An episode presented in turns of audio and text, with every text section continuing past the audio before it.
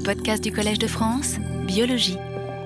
Bien, mesdames, mesdemoiselles, messieurs, bonsoir et bienvenue pour ce nouveau cycle euh, qui s'intitule Le soi et l'autre. Et le soi et l'autre euh, renvoie à la question de la compatibilité et donc de l'incompatibilité euh, immunologique. Alors,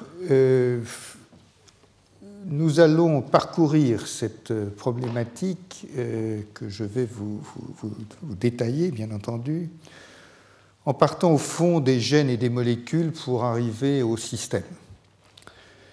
Euh, et donc voici le, plan euh, qui va vous être proposé. Euh, les parties étant en fait des chapitres, elles sont d'importance inégale.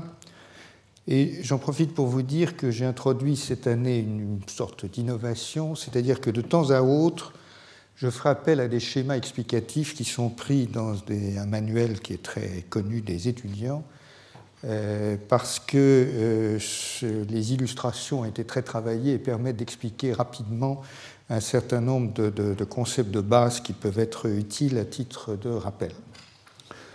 L'autre chose, c'est que euh, vous verrez que j'ai beaucoup plus de textes et de, documents et de documentation que je ne vais vous expliquer, tout simplement parce que ce que va défiler sous vos yeux est destiné à aller sur le site internet. Et donc, vous pourrez avoir accès, si vous le souhaitez, sur le site internet à quelque chose de plus détaillé. ne vous focalisez pas sur l'écrit, je vais essayer de résumer vraiment l'essentiel. Et encore une fois, vous retrouverez facilement sur le site internet d'abord tout ce que je vais expliquer et deuxièmement euh, des détails complémentaires pour ceux que cela peut intéresser.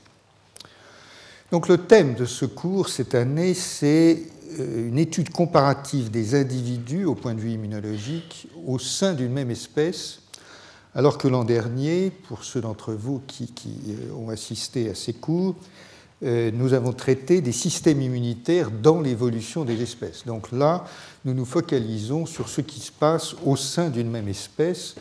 Et ce qui se passe au sein d'une même espèce, et bien entendu notre espèce favorite, ce sera l'homme, ce qui se passe euh, au sein d'une même espèce, c'est qu'il y a beaucoup de différences. Alors, il y a beaucoup de différences et on peut le repérer pour commencer au niveau génétique.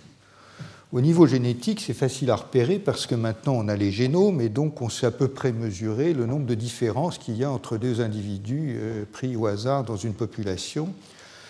Et ces différences génétiques sont abondantes.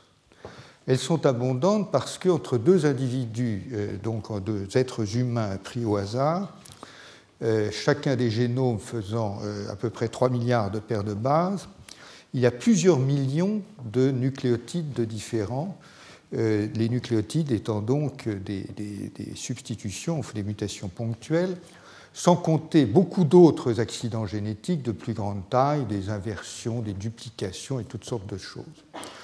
Donc euh, euh, ces, différences génétiques sont, très nombreuses. D'ailleurs, si l'on en voulait une preuve, les maladies génétiques multigéniques répertoriées que bien entendu on a beaucoup de mal à, soigner par ailleurs. Euh, ces maladies génétiques euh, monofactorielles répertoriées, il y en a au moins 3 ou 4 000 aujourd'hui, sans compter les maladies multifactorielles, bien entendu. Quand on regarde en plus les, génomes, on repère bien sûr ces, ces différents génétiques dans les zones codantes et dans les zones non codantes donc dans ce qui code pour des protéines et dans ce qui ne code pas pour des protéines. Ce qui ne code pas pour des protéines, c'était censé, euh, jusqu'à il y a quelques années, être de l'ADN prétendument inutile. En réalité, on sait maintenant que ces zones, ou certaines de ces zones, codent pour des ARN qui ont des, fonctions particulières.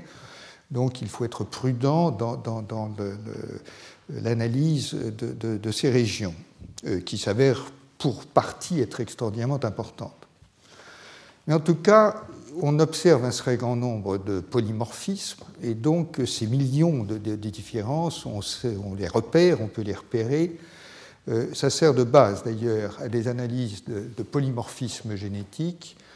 Euh, et incidemment, vous voyez que, puisqu'il y en a quelques millions euh, par génome, ben, l'espace de séquence que représentent ces, ces, différences génétiques entre individus de quelques millions, c'est à peu près la taille d'un génome bactérien. Et donc, l'un des progrès de la génétique aujourd'hui, c'est de se focaliser sur l'analyse des différences plutôt que du génome en tant que tel. Et donc, puisque la différence entre deux individus, c'est à peu près l'équivalent d'un génome bactérien, ben mon Dieu, aujourd'hui, ça se séquence assez rapidement.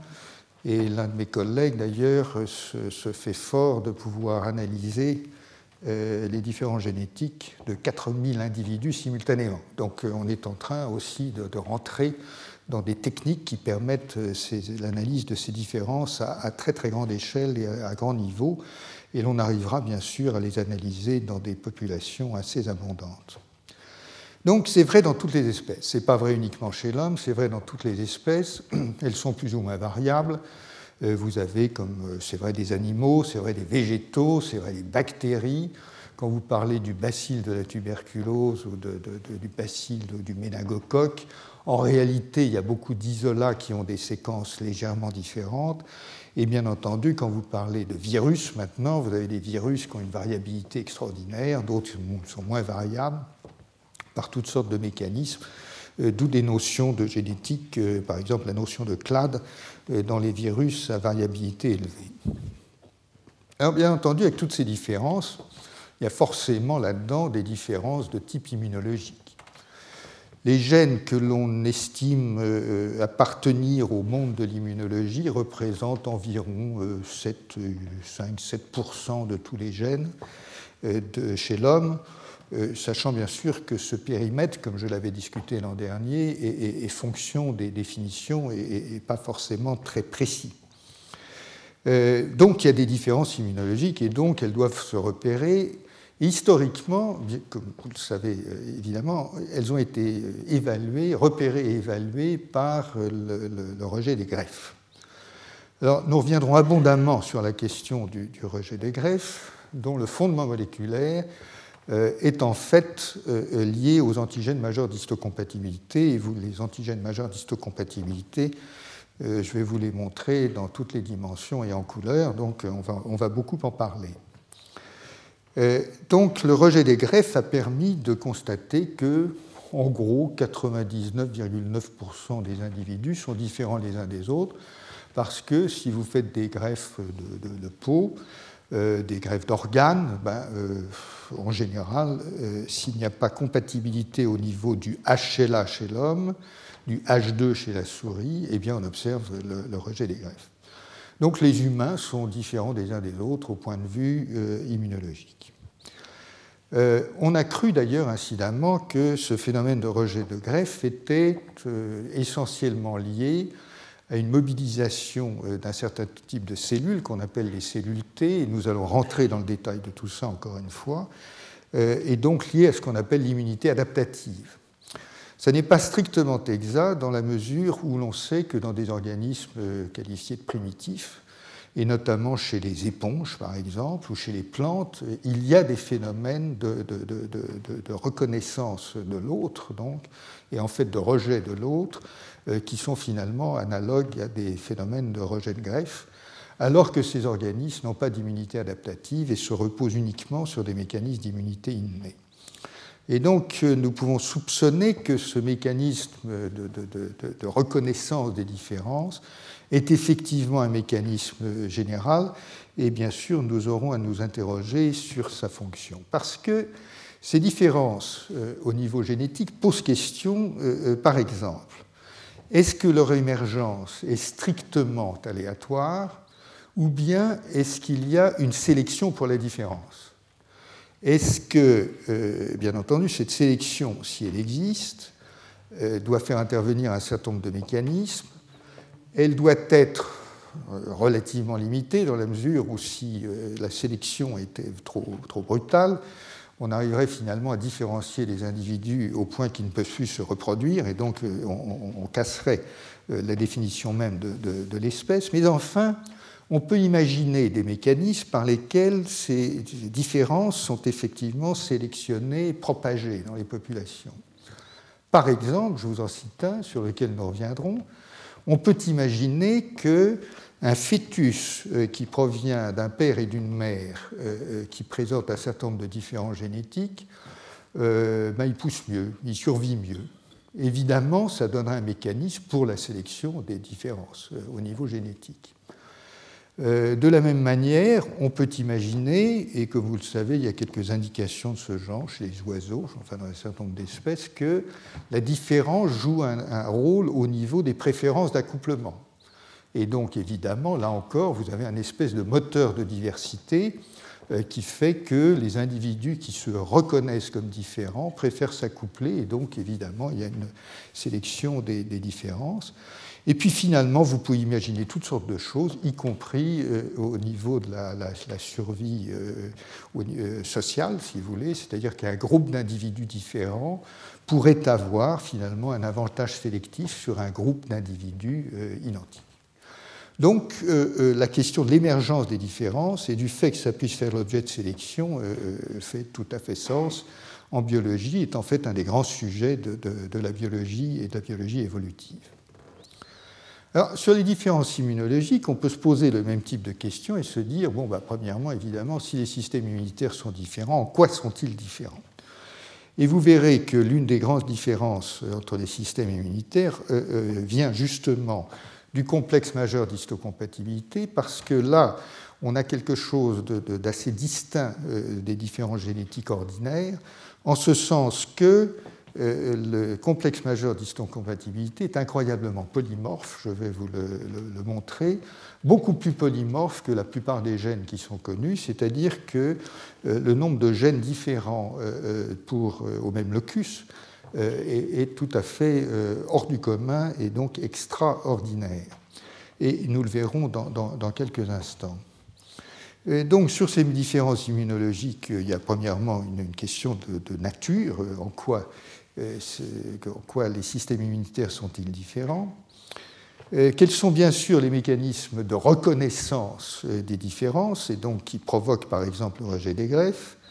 Quels sont également, puisque la question est, complémentaire et très importante, quels sont les mécanismes de non-reconnaissance des différences Puisqu'après tout, lorsqu'un fœtus est né d'une mère et d'un père, euh, euh, qui sont génétiquement différents, et notamment au niveau du HLA, il est étranger au sein de la mère, et donc il n'est pas reconnu comme étranger, donc il doit y avoir des mécanismes de non-reconnaissance ou qui bloquent la reconnaissance euh, de l'autre, et, nous en parlerons.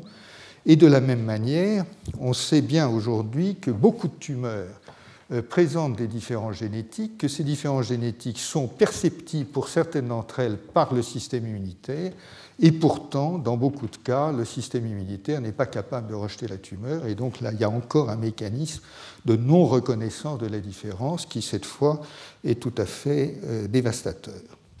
Donc, euh, euh, sur ces différences génétiques, des questions mécanistiques en quelque sorte, et puis ensuite, il y a le pourquoi.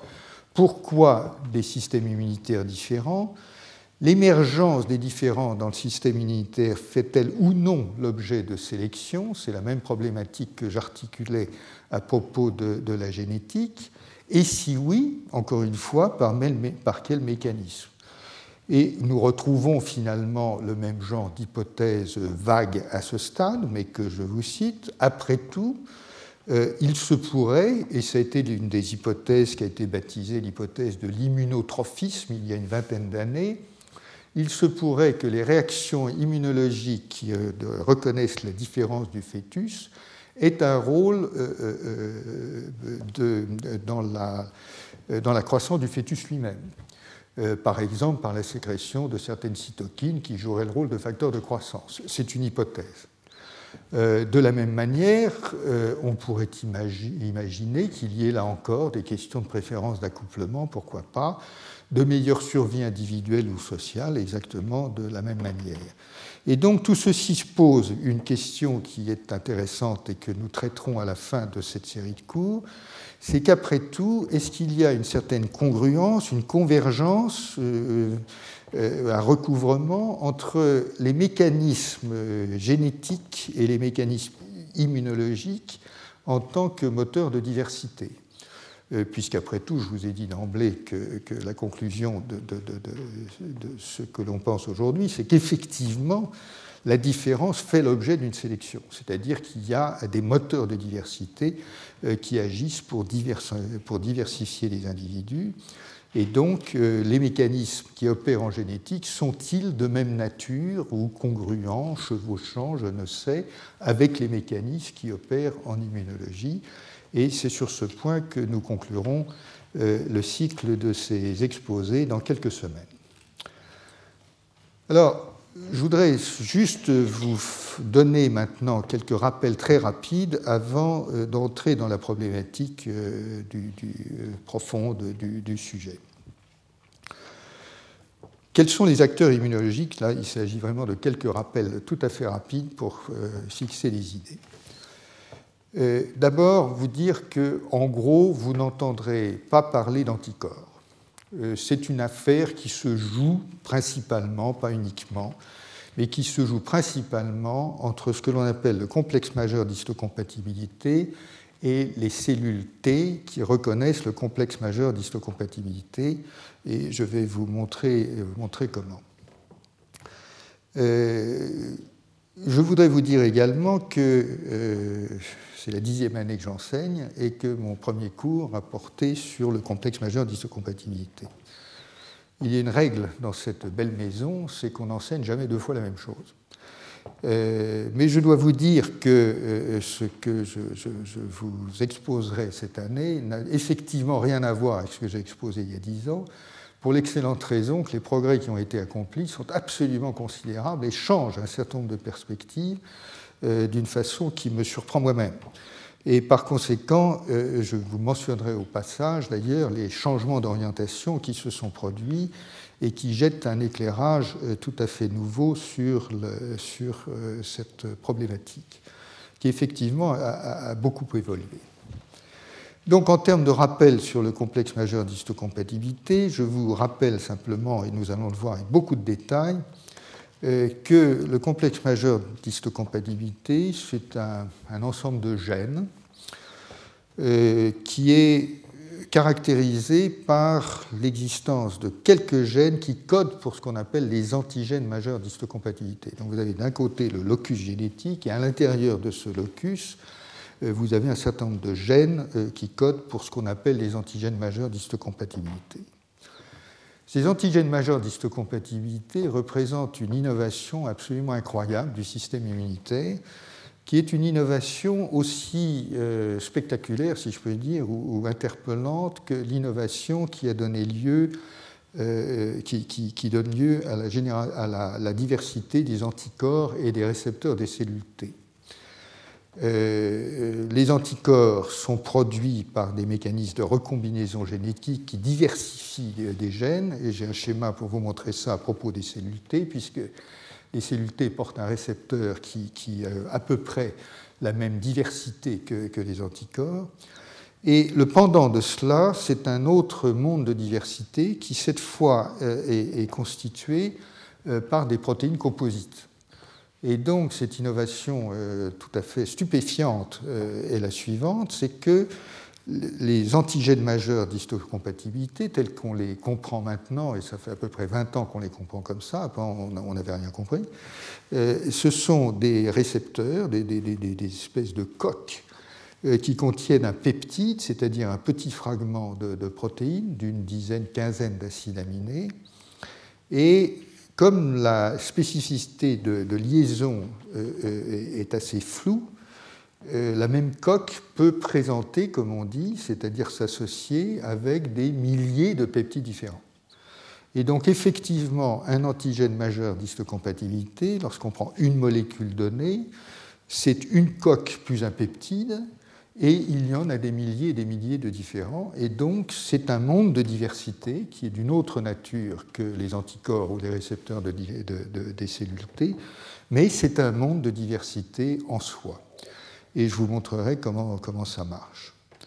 Et puis finalement, euh, vous entendrez parler également dans ces exposés euh, bah, d'immunité innée évidemment, mais également des cellules euh, natural killer, des cellules NK, et je vous exposerai en temps utile ce qu'il est important de savoir sur ces cellules NK, qui sont donc des, cellules un peu hybrides ou à cheval entre l'immunité innée et l'immunité adaptative, et qui, euh, pour partie d'ailleurs, sont faites pour reconnaître les défauts d'expression des antigènes majeurs d'histocompatibilité sur les cellules. Un mot encore de généralité, c'est que les antigènes majeurs d'histocompatibilité, comme vous allez le voir, il y en a deux classes, la classe 1, la classe 2. Les antigènes dits de classe 1 sont exprimés sur la plupart des cellules de l'organisme et donc, euh, ce sont des acteurs assez omniprésents dans l'organisme.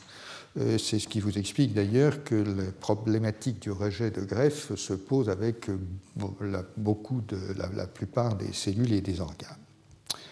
Et nous allons voir maintenant tout cela avec beaucoup de détails. Je vous rappelle simplement donc la question de structure des anticorps et des cellules T un anticorps, donc voilà les schémas que j'ai pris des manuels d'étudiants, mais c'est très clair. Donc la partie constante et deux parties, les parties variables. Euh, un récepteur des cellules T, c'est plus simple si vous voulez, mais c'est à peu près l'équivalent d'un morceau d'anticorps quand on, le voit comme ça. Ça a deux chaînes alpha et bêta. Je vous montre maintenant comment un anticorps reconnaît une protéine, donc un antigène, euh, s'il reconnaît ce qu'on appelle un épitope, euh, c'est la zone qui est complémentaire de la partie variable de l'anticorps. Donc l'anticorps bleu, il reconnaît une zone sur l'antigène, et puis l'anticorps rouge, il reconnaît une autre zone sur le même antigène, si vous voulez. Donc euh, un antigène peut être reconnu de, plusieurs manières différentes par des anticorps selon la spécificité des anticorps. Et puis ça, c'est un schéma important parce qu'il il fixe la problématique euh, alors que l'anticorps reconnaît l'antigène comme ceci, euh, le récepteur des cellules T fonctionne complètement différemment. Alors ça, c'est important que vous ayez ça en tête euh, pour toute la suite. Ce qui se passe, c'est quand on prend l'antigène qui est là, il a un autre devenir, c'est qu'il est littéralement coupé en rondelles par différents mécanismes dont on va parler. Et c'est l'une de ces rondelles qui se retrouve dans la poche du complexe majeur d'histocompatibilité. Et ensuite, le récepteur des cellules T reconnaît le, complexe euh, MHC plus peptide qui se trouve ici. Donc vous avez effectivement dans l'organisme deux mécanismes de reconnaissance euh, spécifiques L'un est spécifique de la structure de la molécule et en gros on peut dire de sa structure tridimensionnelle puisque c'est la, protéine en tant que telle qui est reconnue euh, effectivement de façon tridimensionnelle par euh, un anticorps euh, spécifique. Et l'autre mécanisme, il est de nature complètement différente. La, molécule est coupée en rondelles et c'est la reconnaissance de, petites rondelles. Ces petites rondelles, c'est 9, 10 acides aminés, 12, enfin un, tout, un petit nombre d'acides aminés et c'est ça qui est reconnu par le récepteur des cellules T. Alors on pourrait dire que cette reconnaissance est linéaire, mais ce serait un abus de langage parce qu'effectivement, le récepteur des cellules T, comme nous allons le voir, il reconnaît bien une structure en réalité complexe euh, faite du, sommet, en quelque sorte, de la molécule du complexe majeur d'isocompatibilité et du peptide. Donc ce n'est pas, pas, réellement de la, linéarité, si vous voulez, mais c'est vrai que ce, processus de dégradation démasque dans un antigène des morceaux qui peuvent être complètement enfouis à l'intérieur de la molécule qui est repliée, euh, euh, sur elle-même, et, ce sont ces morceaux qui donc peuvent être reconnus par le, récepteur des cellules. Alors, je vous montre également euh, enfin, le fait que euh, tout ça est porté par des cellules de, forme et, de qualité diverses. Entre une cellule dendritique qui a des projections dans tous les sens et qui a des, espèces de, périscopes qui permettent de flairer ce qui se passe autour et de capter les antigènes, les macrophages qui sont capables de d'ingurgiter, euh, euh, par exemple, des, bactéries ou des cellules mortes, un lymphocyte B qui, lui, est hérissé d'anticorps de la même manière qu'un lymphocyte T est hérissé de récepteurs des cellules T. Et voilà qui illustre simplement le mécanisme de recombinaison génétique qui produit ces, récepteurs des cellules T. la problématique qui maintenant est très bien connue complètement classique et enseignée jusque d'ailleurs à nos, lycéens maintenant, je crois, cette problématique, elle, résout le paradoxe suivant. Comment se fait-il que nous ayons dans notre organisme euh, probablement un milliard de cellules T différentes avec des récepteurs T différents, alors que bien entendu nous n'avons que 30 ou 40 000 gènes? Euh, Ça ne colle pas, et ça ne colle pas pour une raison simple, c'est que euh, les cellules recombinent des segments de gènes et fabriquent effectivement un milliard de cellules avec un milliard de nouveaux gènes qui, portent ces, ces chaînes alpha et bêta du récepteur T qui se recombinent donc selon des, systèmes euh, VJ ou VDJ pour la chaîne bêta du récepteur et qui finissent par former euh, un monde de structures euh, qui est fabriqué au hasard et qui est donc confronté au hasard à cet autre monde de structures qui est constitué par le, récepteur, le complexe majeur d'histocompatibilité et les peptides. Alors, donc encore une fois, ces, mécanismes de recombinaison sont aujourd'hui très bien connus. Et dites-vous simplement que l'organisme produit sans arrêt, sans arrêt tout le temps, euh, de nouveaux recombinants au hasard et que euh, ces recombinants euh, sont tellement nombreux qu'ils finissent par quasiment épuiser le, monde des structures reconnaissables. C'est le cas pour les anticorps, c'est le cas pour les récepteurs des cellules T. Il y a très peu de trous, entre guillemets, comme on dit, dans les, répertoires. Et la preuve en est que vous pouvez prendre à peu près n'importe quelle molécule et demander un, chimiste de vous synthétiser n'importe quoi qui n'a jamais existé auparavant. Et si vous y prenez correctement, vous arriverez à faire faire des anticorps euh, contre cette molécule à une souris. Euh, et donc, euh, effectivement, ce monde de structures épuise en gros l'univers des formes. Donc, nous reviendrons sur certaines de ces questions. Alors, voilà donc un peu notre, euh, notre le fond, et euh, j'aborde la première partie, que probablement je ne terminerai pas cette fois-ci d'ailleurs, pour vous parler maintenant du complexe majeur d'histocompatibilité en tant que tel, donc en tant qu'ensemble euh, de gènes et molécules codées par, certains de, ces gènes. Alors, voici donc ce le complexe majeur d'histocompatibilité.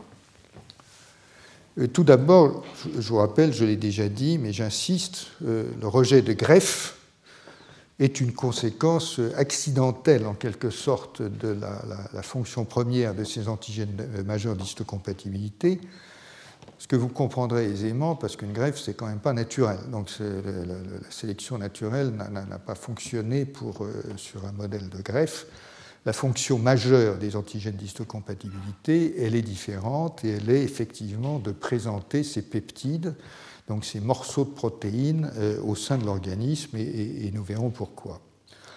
Alors bien entendu, le vocabulaire porte la trace historique de, cet accident, euh, accident heureux bien entendu, à savoir que euh, antigène majeur d'histocompatibilité, euh, si on devait baptiser ces molécules aujourd'hui, on les baptiserait autrement. Mais enfin, c'est comme ça, et donc on les appelle antigènes majeurs d'histocompatibilité. Le complexe majeur d'histocompatibilité, c'est donc un ensemble de gènes au sein desquels on trouve les gènes qui codent pour ces antigènes euh, majeurs d'histocompatibilité. Et euh, la trajectoire historique, très rapidement, de cette discipline, c'est que euh, bah, au début, euh, les antigènes dits majeurs d'histocompatibilité ont été identifiés par leurs propriétés immunologiques. Et puis, à un certain moment, la biologie moléculaire a fait éruption dans le champ et les gènes en question étaient clonés, c'est-à-dire isolés par clonage, aussi bien chez la souris que chez l'homme. Et ensuite, il y a toute une série d'analyses moléculaires qui a permis d'en décortiquer la structure euh, et puis d'apporter aux immunologistes des éléments euh, important pour en comprendre euh, la, fonction. Euh, aujourd'hui, ce, domaine est, dans une certaine mesure, comme vous allez le voir, complètement intégré dans, celui de la biologie cellulaire, tout simplement parce que les, modes de biosynthèse de trafiquent à l'intérieur des cellules que nous allons voir sont des modes qui, sont communs, bien sûr, à d'autres molécules dans la cellule et qui sont, émargent au thème tout à fait princeps de la, de la biologie cellulaire. Donc, nous allons voir d'abord ce qu'est le complexe majeur d'histocompatibilité en, tant que euh, zone génétique, et ensuite nous, verrons des questions qui touchent à la biosynthèse des antigènes dits de classe 1, de classe 2 et des molécules dites non classiques. Euh, nous allons voir tout ceci successivement. Alors, le complexe majeur d'histocompatibilité, c'est donc une région génétique. Euh, et donc, c'est ce qu'on appelle HLA chez l'homme et H2 chez la souris. Euh, il faut reconnaître qu'il y a quelque chose d'un peu mystique dans la définition du complexe majeur d'histocompatibilité, puisque ça suppose que la région, euh, en tant que telle, a une certaine cohérence fonctionnelle qui, comme vous allez le voir, n'est que partiellement vérifiée. Donc c'est une région génétique euh, qui est supposée avoir une certaine cohérence au niveau de la fonction, parce que les différents gènes qui sont là-dedans sont censés participer en gros à la même fonction. Et euh, cette cohérence, on en trouve trace parce qu'il y a une certaine conservation évolutive que je vais vous montrer. Ça veut dire qu'en gros, quand vous regardez le HLA chez l'homme et le H2 chez la souris, en tant que région génétique, ben vous trouvez pas mal de ressemblances. Donc si c'est conservé, c'est que ça doit vouloir dire quelque chose. Voilà. Euh, évidemment, euh, les, points d'ancrage de la région sont les quelques gènes qui codent pour ces antigènes majeurs d'histocompatibilité dont je vous ai parlé, mais il y en a plein d'autres. Donc quand il y en a plein d'autres, on se pose la question, est-ce qu'ils sont polymorphes comme les gènes euh, qui codent pour les antigènes majeurs? Est-ce que leur fonction est conservée? Est-ce que ceci, est-ce que cela? Et vous verrez que c'est partiellement vrai. Euh, et, notamment le fait que la région contient des gènes qui ne sont pas polymorphes du tout, donc euh, on peut se poser la question. Alors, les antigènes majeurs d'histocompatibilité, eux, sont très très bien conservés au niveau de la structure. La structure est vraiment tout à fait caractéristique. Euh, et euh, les antigènes sont constitués dans toutes les espèces où on les a trouvés. Euh, et on les a trouvés dans toutes les espèces à partir des poissons avec mâchoire.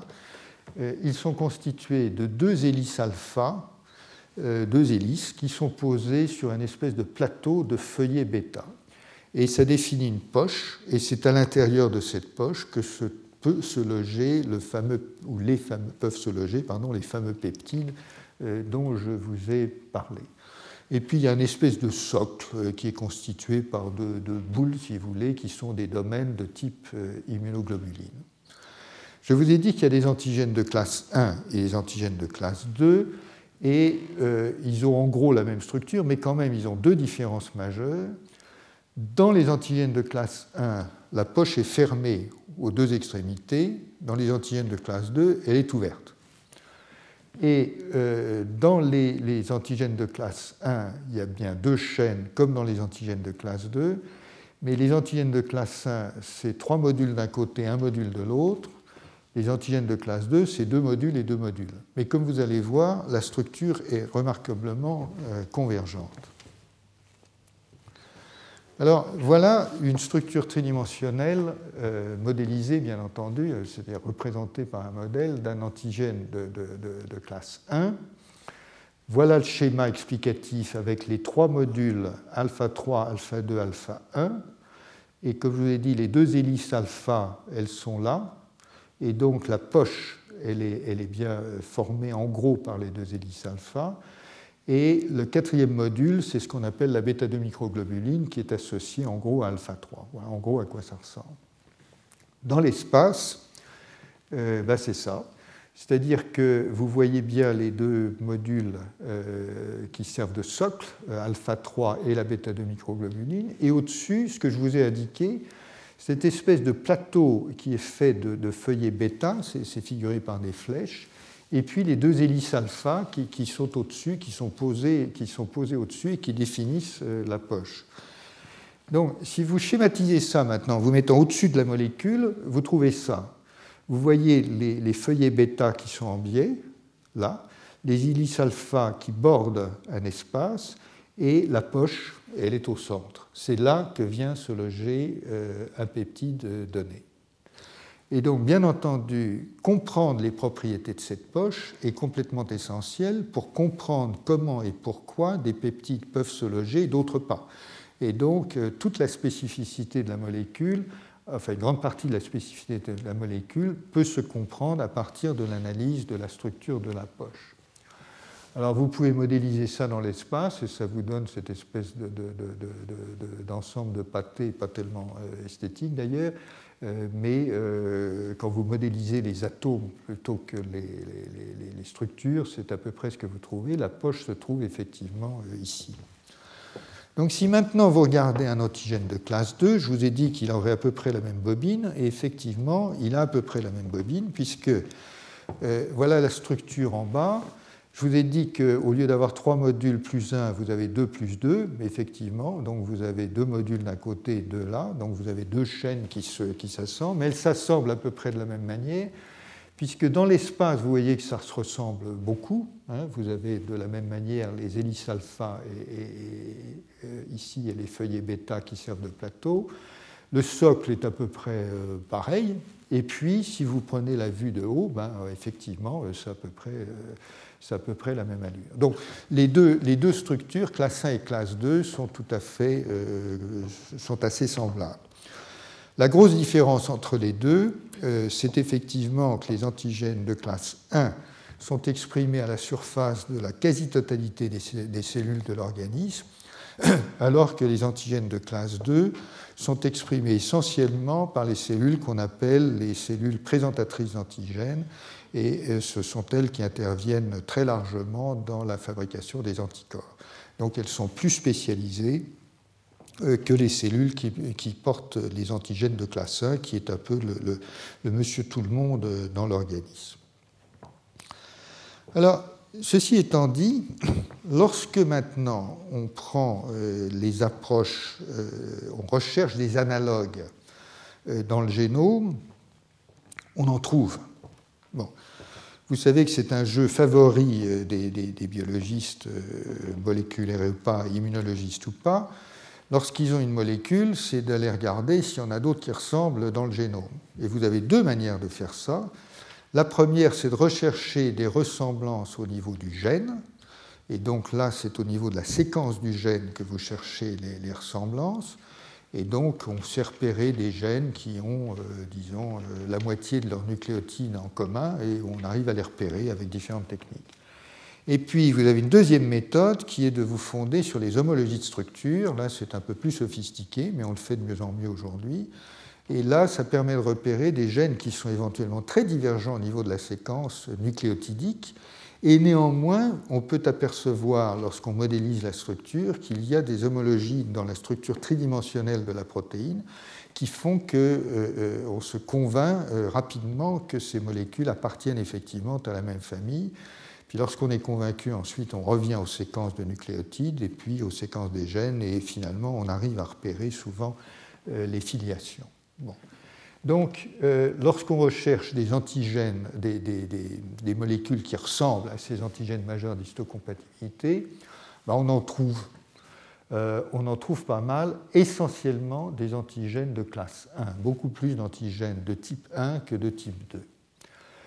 Euh, très souvent, ce sont des molécules qui ne sont pas très polymorphes ou même pas du tout polymorphes. Je vous rappelle que polymorphe, et nous allons en voir le détail, ça veut dire qu'il y a énormément de variations possibles à l'intérieur du gène que l'on observe réparties dans les, dans les populations. Euh, donc il y a beaucoup, beaucoup d'allèles, comme on dit, donc des versions du même gène euh, pour les antigènes de classe 1 et de classe 2, et pour ces antigènes qu'on appelle non classiques, ben, il y en a beaucoup moins. Voilà, c'est ce que ça veut dire. Généralement, ils ne sont pas impliqués dans le rejet des greffes et euh, ce ne sont pas des antigènes mineurs d'histocompatibilité dont je vous parlerai si nous en avons le temps. Alors, nous sommes maintenant euh, dans la génétique et euh, analyser ce qu'on appelle le complexe majeur d'histocompatibilité. Et très rapidement, je voudrais vous montrer que, euh, ben, effectivement, c'est quand même très très variable, malgré tout, euh, d'une espèce à l'autre. Le poulet, parce que je commence par le plus simple, le poulet a un complexe majeur d'histocompatibilité euh, petit, compact, 11 gènes dans 44 kilobases, 44 000 paires de bases. Puis si on regarde un peu à côté, il y a des gènes qui ressemblent, dont la fonction peut être euh, euh, comment dire, considérée comme euh, certains gènes dont la fonction peut être considérée comme pertinente par rapport au rejet des greffes, etc. Et donc on peut élargir à 19 gènes dans une centaine de kilobases. En. Kilobase, c'est 1000 bases, hein, c'est 1000 paires de bases, donc 100 kilobases, c'est 100 000, 100 000 paires de bases ou 100 000 nucléotides. Effectivement, à l'intérieur de ça, qu'est-ce qu'on trouve? Ben, On trouve euh, ce, qui, identifie le locus, les, gènes qui codent pour les antigènes de classe 1 et de classe 2. Et puis on trouve d'autres molécules dont je vous parlerai après. TAP, c'est un transporteur euh, qui transporte les peptides à travers la membrane, parce qu'il faut bien que tout ça se mette ensemble. Euh, DN, C4, c'est un facteur du complétement, euh, et CD1, c'est un gène non classique euh, d'histocompatibilité. Voilà, donc là, chez le poulet, on a quelque chose qui est effectivement dense, avec des gènes qui d'ailleurs n'ont pas beaucoup d'espace entre eux, et quelque chose de très concentré. Si on passe chez la souris, on arrive à un minimum de quelque chose de 12 fois plus grand, puisqu'on est à 1200 kilobases, là où au maximum on était à 100 kilobases chez le poulet. Et en réalité, la version élargie euh, du, complexe H2 euh, chez la souris, c'est plutôt 2000 euh, kilobases, donc c'est encore plus grand. Ça a beaucoup plus de gènes, c'est beaucoup moins dense, et puis on y trouve évidemment les gènes du CH1 classique, on en trouve des non classiques on retrouve les gènes de classe 2, on retrouve le transporteur dont je vous ai parlé, et puis on trouve euh, un tas d'autres choses, à vrai dire, euh, dont on ne sait pas très bien si ça participe à la fonction, euh, aux fonctions du complexe majeur d'histocompatibilité. Et puis surtout, on repère beaucoup de gènes dits non classiques, donc de classe 1, sur d'autres chromosomes. Donc, si vous voulez, la définition du, complexe H2, c'est déjà moins propre, si je peux dire, que, chez le poulet. Bien entendu, chez l'homme, c'est encore pire, puisque euh, c'est encore plus grand, il y a encore plus de gènes. On trouve euh, donc la, version euh, condensée, si je peux dire, au minimal, c'est 2000 kilobases. Je vous rappelle, chez le poulet, c'était 44 dans la version condensée. Et en réalité, la version un peu élargie, c'est 4000 kilobases, donc c'est vraiment une,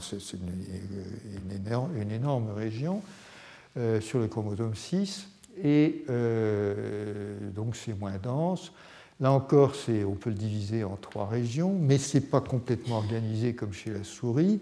Et on trouve beaucoup de gènes, encore une fois, sur d'autres chromosomes, un œuf, etc. Alors, tout ça, ça, veut dire quoi? Ça veut dire que cette région génétique, elle a, elle a beaucoup varié.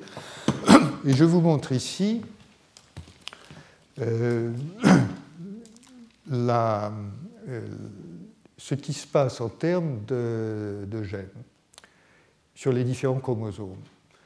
Donc voilà un certain nombre des gènes situés dans le complexe majeur d'histocompatibilité de l'homme, donc le complexe HLA, sur le chromosome 6, qui est la région majeure.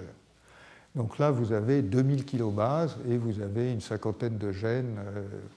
Alors il y a une région qu'on appelle classe 1, une autre classe 2, une autre classe 3, et extin 2, enfin bon, etc. Je vous montre ça pour vous dire que quand on regarde les autres chromosomes, on trouve des gènes dont certains sont homologues euh, de, ce qu'on trouve dans le, le complexe HLA. Et ces gènes qu'on appelle des paralogues, euh, ont probablement été euh, engendrés par des duplications plus ou moins anciennes dans le chromosome de l'homme. Et c'est là qu'on trouve euh, un certain nombre de, de, gènes non classiques de classe 1. Ça veut dire quoi? Ça veut dire que c'est très classique en termes d'évolution. Évidemment, à partir du moment où il y a des duplications, il y a des possibilités de divergence au sein des espaces qui sont dupliqués. Et donc, vous pouvez euh, créer du polymorphisme d'un côté, enfin laisser se créer du polymorphisme d'un côté, et, de l'autre avoir des, gènes qui sont plus conservés. Donc, c'est tout à fait classique. Et cette double duplication ancienne a fait l'objet de, beaucoup de, discussions. Et je vais vous montrer maintenant une comparaison d'un certain nombre de génomes. Alors ça, vous ne pouvez, pas, pouvez pas bien voir, mais ce qui est important, c'est l'impression. Ça, c'est l'homme, ça, c'est le chimpanzé, ça, c'est le rat, sauf erreur, ça, c'est la souris, ensuite, vous avez le chat, le cochon, etc. Euh, etc. Ce que vous pouvez remarquer déjà, c'est que même entre l'homme et le chimpanzé, qui sont censés être très proches, il y a quand même pas mal de différences. Ça, ça n'est qu'une moitié du complexe. Et vous voyez qu'entre l'homme et la souris, euh, qui est là, euh, ben, il y a quand même aussi pas mal de, différences. Hein. il y a des trous, etc. Et lorsque vous regardez l'autre région, euh, vous voyez qu'on est quand même dans une certaine complexité, c'est le cas de le dire, et pas mal de différences. Le chimpanzé, qui est le, proche de l'homme, il est quand même tout à fait différent du HLA. donc, la conclusion de cela, c'est que la génétique de ce complexe est très très compliqué et que par ailleurs, euh, la notion même de complexe n'est pas si franche. Euh, je crois qu'on peut dire ça. Donc, si vous voulez, je ne suis pas un grand fanatique de la notion de complexe majeur d'histocompatibilité, elle, elle a ses difficultés. Euh, mais il est vrai qu'on repère à l'intérieur de ce complexe des gènes qui restent plus ou moins groupés dans l'évolution, et donc il y, a, certainement un sens à cela, mais ce sont plutôt des blocs qui se sont réarrangés et dont on n'est pas finalement complètement certain que le, maintien en contiguïté euh, soit, fasse l'objet d'une sélection euh, très forte. Alors, voilà un tableau, enfin un tableau, quelques données qui sont vraiment tout à fait, à mon avis, euh, intéressantes et qui illustrent bien la, problématique. Alors, vous avez des bases de données qui rassemblent aujourd'hui euh, énormément de données sur euh, les anticorps, les récepteurs T, mais aussi les gènes du complexe majeur d'histocompatibilité, et donc, si vous allez sur ce site, qui a été créé d'ailleurs par euh, des collègues de, Montpellier, euh, vous verrez euh, actualiser mois après mois pratiquement le nombre des, des, allèles, donc des gènes répertoriés qui codent pour des antigènes majeurs d'histocompatibilité chez l'homme. Et en janvier 1999, il y en avait 980. En 2003, il y en avait 1620. En 2005, 1972. En juillet, lorsque j'ai commencé à préparer ce cours, 3200. En novembre, lorsque j'ai vérifié hier, 3300. Ça n'arrête pas d'augmenter. Ça n'arrête pas d'augmenter. Pourquoi? Alors, vous voyez la répartition. Il y a plus euh, d'allèles, donc de, de, gènes différents au même locus euh, région, euh, pour les antigènes de classe 5 que pour les antigènes de classe 2, en gros un facteur 2. Alors qu'est-ce qui se passe? Ben, Il se passe que euh, plus on cherche et plus on en trouve. Et pourquoi? Parce qu'aujourd'hui, contrairement à ce qu'on faisait il y a une quinzaine d'années, on séquence. Et donc, ben, on séquence les gènes, on les isole, on les séquence, c'est rentré dans la routine des laboratoires et on séquence. Et là où les anticorps euh, ne faisaient que des discriminations finalement grossières, euh, la séquence, c'est l'arme absolue et ça, euh, ça, dit toutes les différences. Alors, certaines de ces différences, d'abord toutes ces différences telles qu'elles sont indiquées ici, se traduisent dans des différences d'acides aminés dans la protéine, mais évidemment, certaines de ces différences peuvent être relativement neutres. On sait très bien quand on remplace une, leucine par une, isoleucine, pardon, souvent il ne se passe pas grand-chose dans la molécule. Mais dites-vous que, en gros, tous les molécules codées par ces différents allèles euh, ont possiblement des poches qui ont des propriétés différentes. Et donc, leur capacité de lier euh, des peptides euh, n'est pas la même.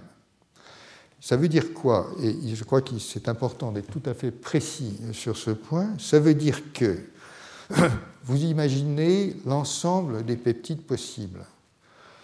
Lorsque vous avez une molécule, de la molécule numéro 1, elle va extraire en quelque sorte, enfin elle est capable de lier un certain sous-ensemble vous prenez la molécule numéro 2, elle va lier un autre sous-ensemble, et la molécule numéro 3, encore un autre sous-ensemble. Comme vous avez des centaines de millions de peptides possibles, euh, hypothétiquement, vous en avez moins dans la cellule parce que le nombre de séquences n'est pas suffisamment élevé, mais mathématiquement, vous avez des, centaines de millions de peptides possibles. Il suffit de faire la combinatoire de tous les peptides qui font, euh, qui font 9 acides aminés, puisque les, antigènes de classe 1 d'habitude lient des peptides de 9 acides aminés. Bah, vous pouvez faire un petit calcul avec 20, puisqu'il y a 20, acides aminés, 20 multiplié par 20, multiplié par 20, multiplié par 20, 9 fois, et puis vous allez trouver un nombre astronomique, bien entendu. Mais ce que je dis, c'est que, et nous allons voir le détail, c'est que la structure de la poche est telle qu'elle peut accommoder certains peptides et pas d'autres. Et donc tous ces variants ici accommodent des sous-ensembles de peptides qui sont possiblement, probablement et généralement différents les uns des autres. Et on comprend mieux maintenant la problématique du rejet de greffe, c'est que quand vous prenez un bout de peau qui porte un certain HLA et que vous voulez le greffer sur euh, un autre individu qui n'a pas le même HLA, ce que vous apportez en greffant la peau, ce sont des antigènes HLA qui sont différents en tant que tels, mais ce n'est pas ça le plus important, c'est qu'ils portent des milliers de peptides différents et donc ils provoquent des milliers de réactions immunitaires qui contribuent possiblement au rejet du greffon. Donc, euh, nous reviendrons encore une fois sur, ces notions, mais ce qui est très important de comprendre, c'est que le, plus, le phénomène majeur, c'est la diversité portée par le HLA plutôt que la diversité du HLA lui-même. La diversité du HLA est en quelque sorte amplifié par le sous-ensemble de peptides euh, qui est lui-même différent et cette amplification contribue considérablement au phénomène de rejet des greffes. Alors, il est sans doute temps maintenant d'aller voir un peu comment ça se passe euh, réellement, euh, puisque maintenant on le sait, et je vais vous emmener rapidement, enfin je vais vous y emmener, mais il faut pour ça que je sois en mesure de vous euh, expliquer un peu mieux la, biosynthèse des, antigènes majeurs de, classe 1. Et donc, euh, voilà, les, voilà le, le, point. Le point, c'est que il est facile intellectuellement de se dire oui, j'ai un récepteur et des peptides qui se logent dedans. Euh, mais ce n'est pas comme ça que ça se passe. Les peptides participent à la biosynthèse. Et donc la bonne approche euh, n'est pas de, concevoir qu'on on, bâtit, on exporte à la surface une molécule vide qui va se, se, se remplir. Ce n'est pas comme ça que ça se passe. La manière dont ça se passe, c'est que les peptides sont co-générés avec la molécule et c'est l'ensemble qui va finalement être synthétisé, exporté à la surface. Donc il faut euh, voir ceci comme une cogénération.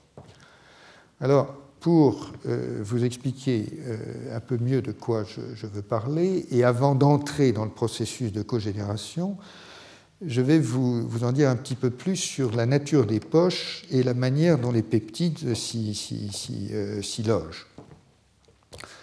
D'abord, comme je vous l'ai dit, antigène de classe 1, poche fermée, 8 à 10 acides aminés. Une protéine moyenne, ça fait 300-400 acides aminés. Donc vous voyez que c'est une petite rondelle d'une protéine. Antigène de classe 2, la poche est ouverte, donc les bouts peuvent déborder, et donc assez logiquement, on trouve des, peptides qui peuvent être plus longs, disons 17, 18 parfois euh, acides aminés. Et le point important, c'est que, euh, en réalité, euh, ça se loge dans les deux cas. Hein.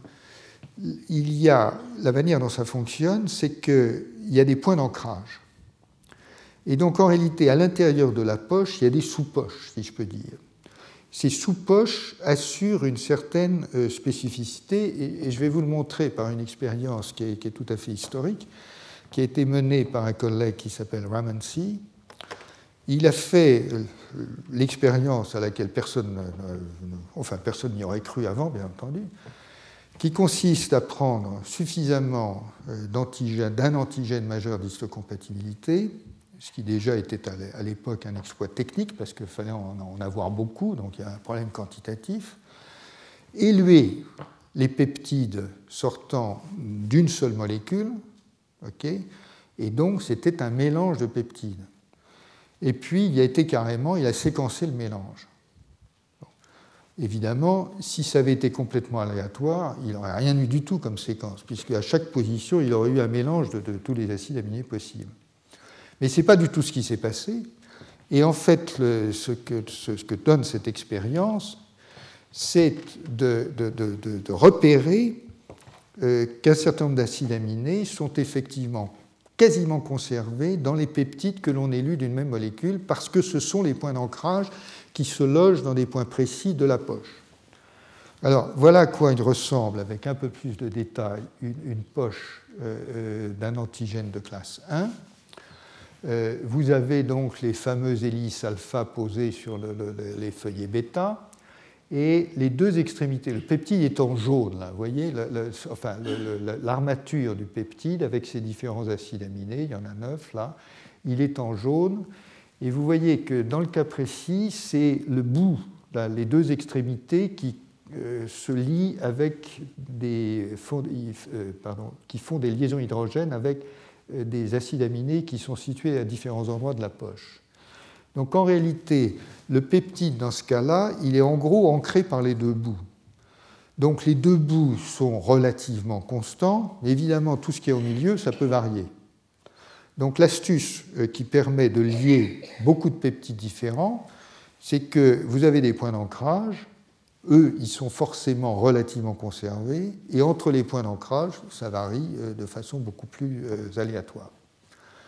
Alors, si maintenant vous prenez les séquences en question, voilà ce que vous trouvez euh, donc en prenant un premier euh, antigène, donc un allèle donné, ok, je ne vous dis pas lequel, ça n'a aucune importance, vous séquencez le mélange des peptides et vous voyez que vous trouvez deux acides aminés, une leucine ici et puis euh, des trucs ici, qui sont situés à peu près au même endroit. Et quand vous séquencez ce qui sort d'un autre antigène, vous trouvez ça. Et donc tout ce qui est entre les points d'ancrage et à côté peut varier, mais les points d'ancrage, eux, sont relativement conservés, pour autant que vous considériez la valine et la leucine comme à peu près équivalents dans le site, ce qu'on peut démontrer. Donc, des points d'ancrage et puis quelque chose qui, est variable. Donc, la diversité à ce moment-là euh, euh, est évidemment contrainte par ces points d'ancrage, mais quand vous faites les calculs, et encore une fois, ce sont des calculs élémentaires, en imaginant ici que les, six positions hein, qui sont entre les deux, tranches vertes, là, en imaginant que ces, six positions sont aléatoires, ben 20 multiplié par 20 multiplié par 20, 1, ça fait déjà pas mal. Et en fait, ça fait déjà des dizaines de millions euh, de, possibilités. Et donc, potentiellement, un antigène, un seul allèle, enfin, donc une seule molécule, peut lier des dizaines de millions de peptides différents. Évidemment, dans la cellule, il y en a, il y en a moins que ça, parce qu'il n'y a, a, pas cette séquence. Dans l'univers total des séquences, euh, donc il y, a, un potentiel énorme. Et à l'intérieur des, molécules euh, de la cellule, ça sélectionne des, des peptides qui sont euh, différents. Et bien entendu, maintenant, si vous prenez, parce que nous arrivons à cela aussi, si vous prenez une cellule qui est infectée par un virus, par exemple, eh bien, si dans le virus, euh, dans les protéines du virus, vous avez un bout de séquence qui peut être produit par une protéine et qui porte ça, ça va être présenté Donc ça peut se loger dans la poche en question. Mais si ça n'existe pas et s'il n'y a rien, ce n'est pas présenté. Et donc il peut arriver qu'une protéine virale ne donne aucun peptide présentable par l'antigène majeur d'histocompatibilité de l'individu, et à ce moment-là, l'individu ne fera pas de réponse de cellule T et sera effectivement vulnérable euh, par rapport à l'infection par ce virus. Donc vous voyez que euh, cette sélectivité des antigènes majeurs d'histocompatibilité est totalement, euh, totalement essentielle. ce que, ce que, je vous ai dit à propos de, de, l'infection par un virus, je crois qu'on peut l'illustrer plus simplement euh, par une vaccination. Donc vous prenez le vaccin euh, contre l'hépatite B, par exemple, on connaît bien les séquences, etc. etc. Et on s'aperçoit que euh, quelques pourcents des individus ne sont pas répondeurs, et ils ne sont pas répondeurs parce que leurs antigènes d'histocompatibilité sont incapables de présenter correctement le moindre peptide issu des protéines du, vaccin. Donc euh, euh, on est bien dans la, une problématique de, sélection. Si maintenant euh, je regarde un antigène de classe 2, bah, essentiellement le peptide, vous voyez, est plus long, les poches sont ouvertes, mais la problématique est la même. Vous avez des points d'ancrage, et euh, si on prend des séquences, on trouve essentiellement euh, la même chose, si vous voulez, euh, sauf que les extrémités sont beaucoup moins définies puisque les poches sont ouvertes. Mais fondamentalement, vous trouvez effectivement ces points d'ancrage qui sont repérables dans les séquences des peptides que l'on élu de ces antigènes de classe 2.